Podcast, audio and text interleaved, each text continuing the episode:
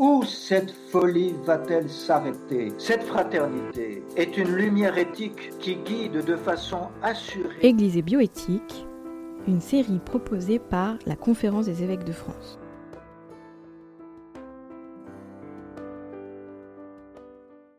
Big Data, ne noyons pas la liberté sous les données. L'utilisation des mégadonnées, ce qu'on appelle les big data, comporte des risques importants d'intrusion dans la vie privée. Le bénéficiaire des données ne doit pas être seulement le marché mondial. La liberté de chacun doit être préservée par le respect de son consentement, mais aussi par la protection de ses données.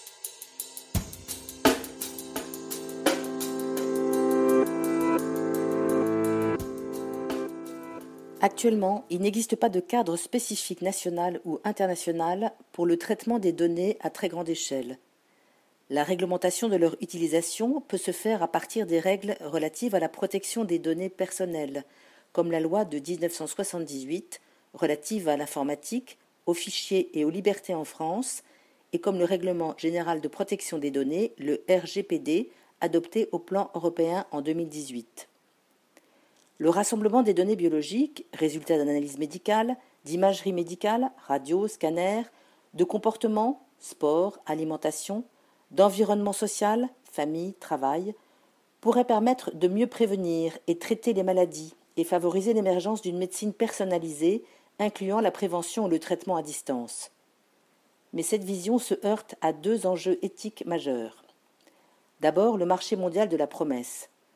L'enthousiasme suscité par le phénomène des mégadonnées risque d'entraîner des surestimations et des prévisions irréalistes, ainsi que la commercialisation de produits ou de services n'ayant pas encore fait la preuve de leur pertinence. Deuxième enjeu éthique majeur, le consentement entre guillemets global. Pour faciliter la recherche, on envisage un consentement global, élargi, permettant d'obtenir d'un patient l'autorisation que des échantillons prélevés sur son corps en une fois servent pour tout type de recherche.